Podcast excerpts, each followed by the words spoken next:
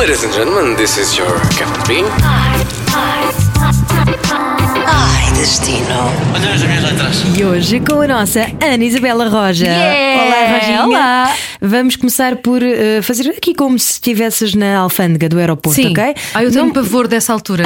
Sério? Porque acho sempre que vou encontrar alguma. Eu nunca levo nada de, suspeito, percebes? Mas fico sempre naquela ânsia de, ai, agora vou encontrar aqui uma coisa e vou cá ficar presa. E Tipo tenho um medo. ou assim, não é? Opa, olha, por exemplo, eu ando sempre com, com a ceninha da- das unhas eh, Sim, sim. atrás e Com tu a sabes disso, não é? tesourinha. Com a tesourinha, com a lima, e não sei, o corta-unhas, a acetona. Pois, pois, e acho pois. sempre que vão achar Não, que aquilo. terrorista. Lá está, lá está, fico em pânico. Eu, ai, o meu kit das unhas não pode ser. Então vá, diga-me o seu nome completo no passaporte. Ana Isabel Veríssimo Arroja. Ah, não conhecia essa. Tá. Data de nascimento? 23 de 12 de 1978. É verdade. Não é vamos uma- falar sobre isso, É tá uma bem? menina quase do Natal, não é? Local de nascimento. A famosa MAC, Maternidade Alfredo da Costa, Muito em Lisboa. bem, muito bem. E hum, o que é que vem fazer este podcast? Olha, portanto, sou Dona Mana Martins, eu venho cá, que é a alcunha que nós temos para, para Ana Martins, eu venho cá falar do meu destino paradisíaco de eleição, que é o México, que foi para onde eu fui de lua de mel, para a Riviera Maia, mais concretamente para a Playa del Carmen. Faz este ano, em setembro, eh, 15 anos. Hope you enjoy our flight. Ai, destino. Nós inicialmente queríamos ir para a Jamaica. O meu destino de eleição era Jamaica, adorava ir à Jamaica. Uh, adoro reggae, sou, uh, a minha adolescência foi passada entre o rock e o reggae, então gostava muito e via imagens e achava aquilo espetacular. Uh, mas, entretanto, quando fomos falar com o senhor da agência de viagens, ele aconselhou-nos a não irmos para a Jamaica, estava um bocadinho um, perigoso na altura e não aconselhava muito aos turistas.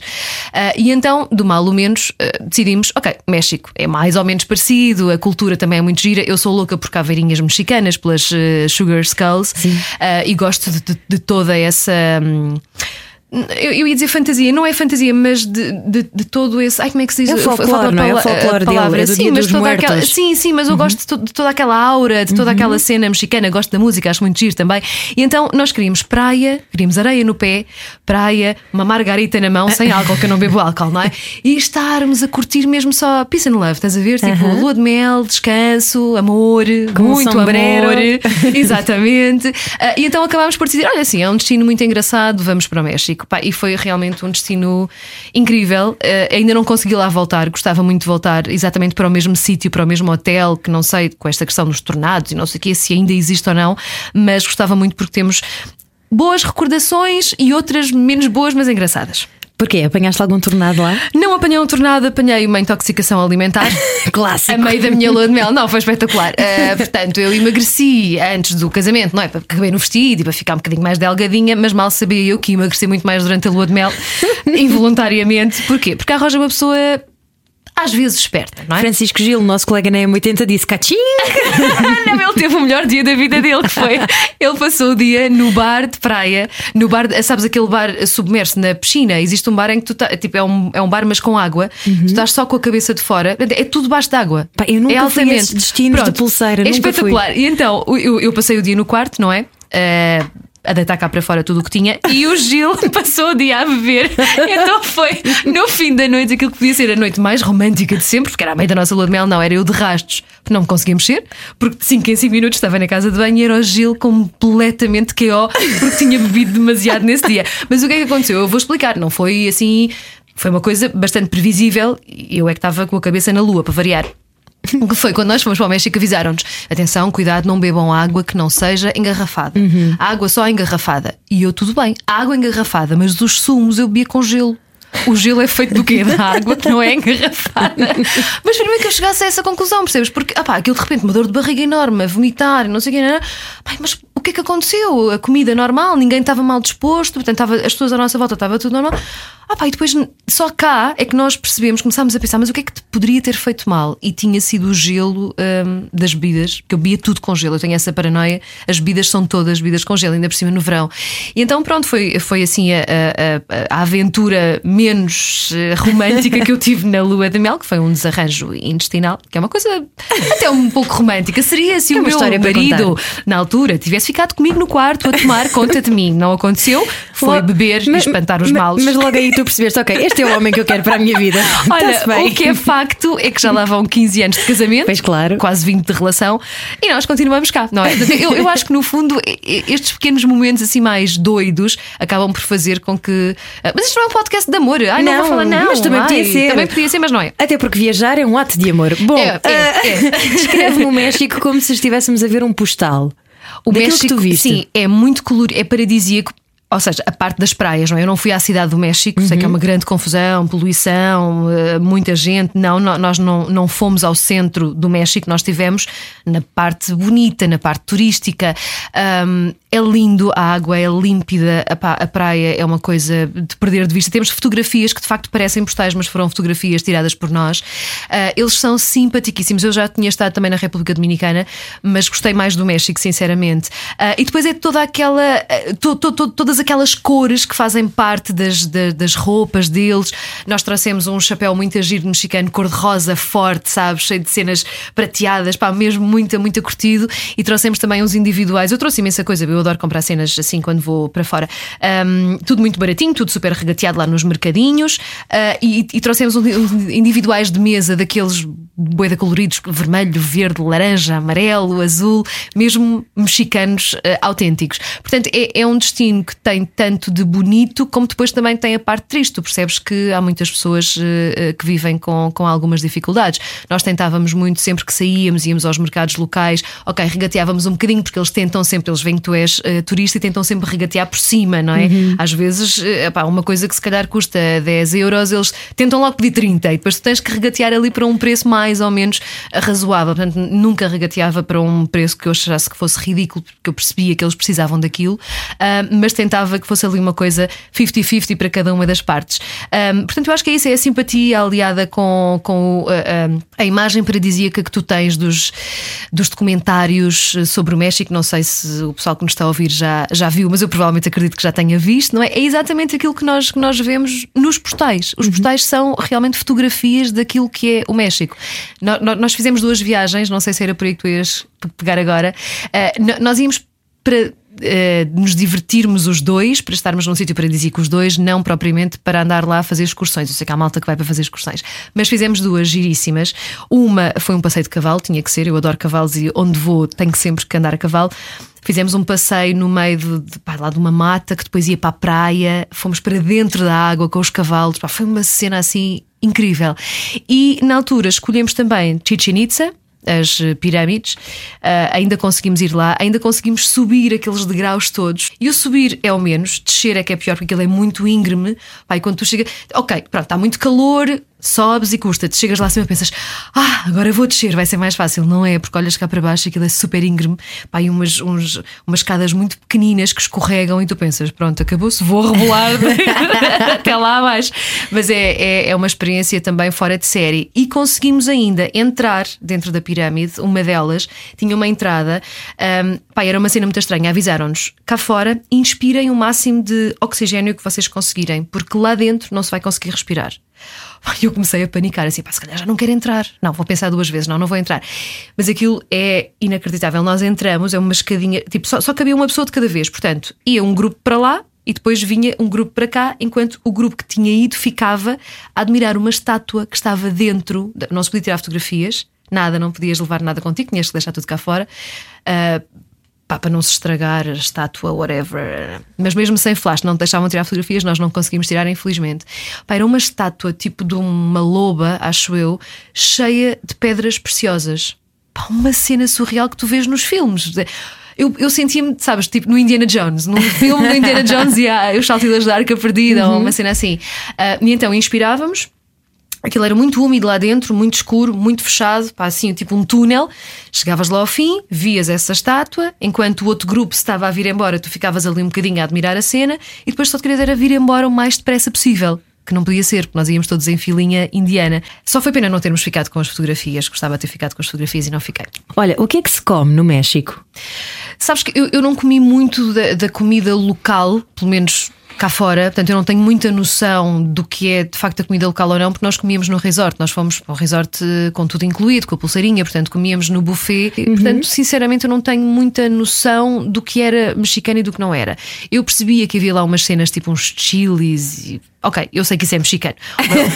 um, pá, umas, eh, sei lá, umas farritas e não sei o quê. Pronto, mas hoje em dia tu tens isso em qualquer eh, buffet onde tu vais. Portanto, não me parece que seja, que seja. Basicamente, comeste mais mexicano em Lisboa. Eu acho que comi mais. eu estava a pensar nisso. Eu acho que comi mais mexicano em Lisboa do que propriamente no México. Mas eu gostei muito da comida de lá e do resort. Gostei. Olha, não e- era bem mexicano. Imagens de marca do, do México. Já falaste há um bocadinho das caveirinhas, não é? Muitas cores. Olha, eh, fiquei a conhecer a prata mexicana, que eu não sabia que existia a prata mexicana. Eh, trouxe algumas peças em prata mexicana, uma delas um anel, que, olha, que por acaso não trouxe hoje, podia ter trazido para tu veres com umas pedrinhas vermelhas, muito a giro.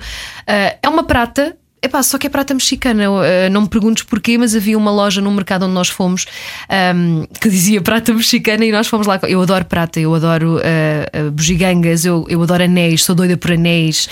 E então, Tu és como os te- polvos. epá, Sabias que o polvo, o polvo é Então. atraído pelas coisas brilhantes. Juro.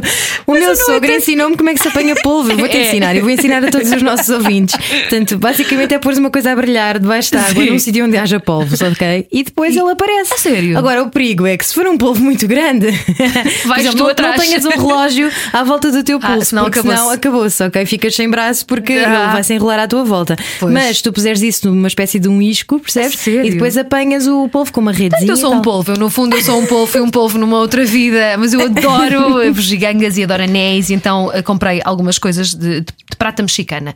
Que olha, até hoje são 15 anos e até hoje aquilo não tem nem um risco, nem está tipo, sabes que às vezes eh, fica manchado. Não, não, não, não, altamente. E é ligeiramente mais barata do que a prata cá. Em que altura é que tu foste ao México? Porque há, há alturas eh, ideais para visitar esse tipo de país. Fui na não? altura espetacular, que é a altura que dizem que há tufões e tornados e não sei o quê, que foi final de setembro.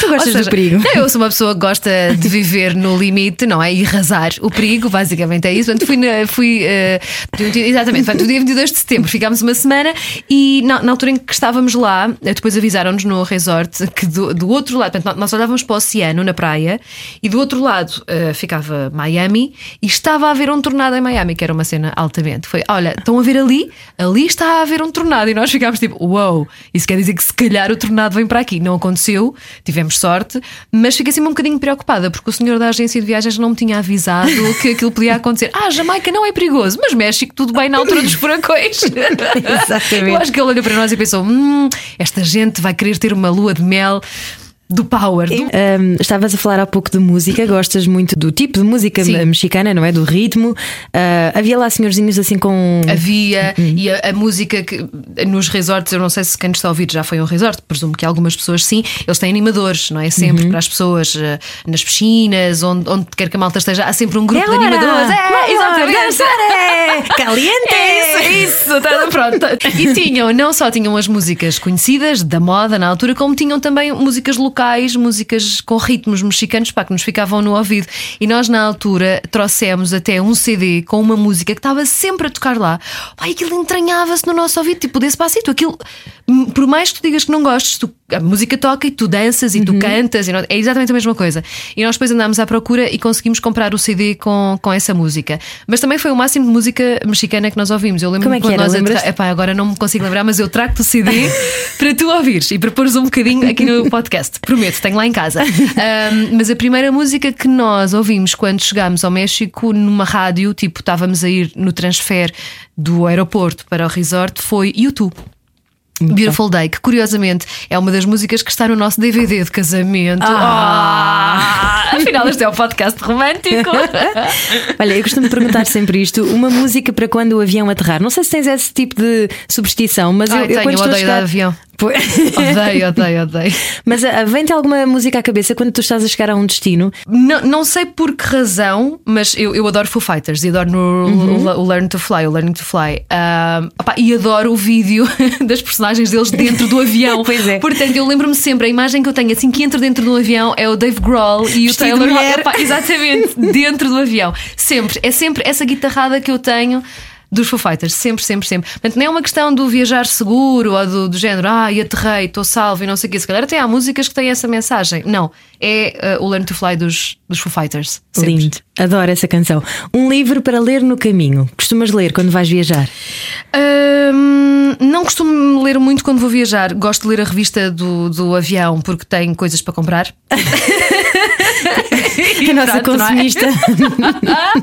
e já comprei coisas bem interessantes eh, a bordo de um avião, nomeadamente aquele frasquinho para levares eh, o perfume nas viagens. Assim não tens aquele problema de chegas lá e afinal Uhum. não podes viajar com o perfume que foi caríssimo e é grande e tu não podes levar. Pronto, isso comprei. Sabe- sabes que na loja dos chineses também existe isso. Mas, Mas na bem. altura não havia, portanto eu É gostava verdade, de comprar é verdade. avião é muito mais É fashion. é verdade. onde é que compraste? Não vais dizer que foi no chinês, não, foi a bordo do avião para o México. Quer Uh. dizer, é muito mais fashion. Mas não, eu não costumo ler no avião, eu costumo ouvir música, faço sempre uma playlist, Uhum. ouço música e tenho jogos no meu telemóvel. Eu sou viciada em jogos desde pequenina, então jogo.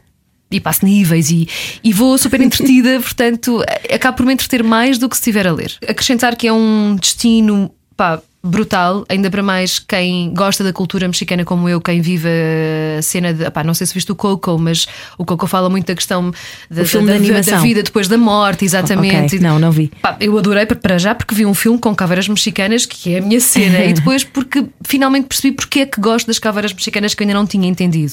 E na altura que fui ao México ainda não tinha entendido bem, sabia que gostava e sabia que eles celebravam o Dia dos Mortos e que hum, era como se a família que já não estivesse cá os viesse visitar nesse dia, tudo bem, mas agora com o filme realmente ficas com uma perspectiva muito diferente da, da cena e ficas a respeitá-los muito mais enquanto povo, enquanto cultura. Portanto, eu acho que é, é daqueles destinos que tu devias ir. Antes de desapareceres deste mundo, tu devias ir ao México. É, é, é um sítio altamente. Eu só tenho pena não ter conhecido mais do México, México. Conheci a parte que os turistas conhecem e que quase toda a gente conhece, Opa, e que realmente não dá para perceberes assim tanto. Ficas com um cheirinho da coisa, mas não dá para perceberes tanto. Tive pena disso. Acho que se voltasse lá, fazia como um casal amigo nosso que casou no ano a seguir, foi de mochila às costas à aventura. Alugou um carro e foi à aventura. Isso é que foi uma grande aventura, muito maior do que a nossa. Olha, vamos combinar, eu vou contigo. Bora, deixamos cá filhos, maridos e vamos só as duas. de aventura para o México. Então pronto, pergunta final. Numa palavra de preferência na língua local, numa palavra, o México. Colorido. Colorido. Colorido é espanhol, não é? É espanhol, pois claro. É português, mas também é um bocado Oh, de espanhol sí. mexicano. Colorido. Oh, sí. E É, então com palminhas que nos vamos embora. Isso é muito espanhol, isso é um bocado. Não, não é. O México não. também batem palmas assim nas músicas. Não também. sei, não. mas eh, pronto, Olé. tem o latino lá dentro deles, não é? Tem um, tem um bocado, tem. Pois, não, pois, pá, se eu tivesse aqui uma guitarra, fazia umas guitarradas, mas a guitarra do Vasco agora não está aqui. Tu lembras de um filme que era o Desperado?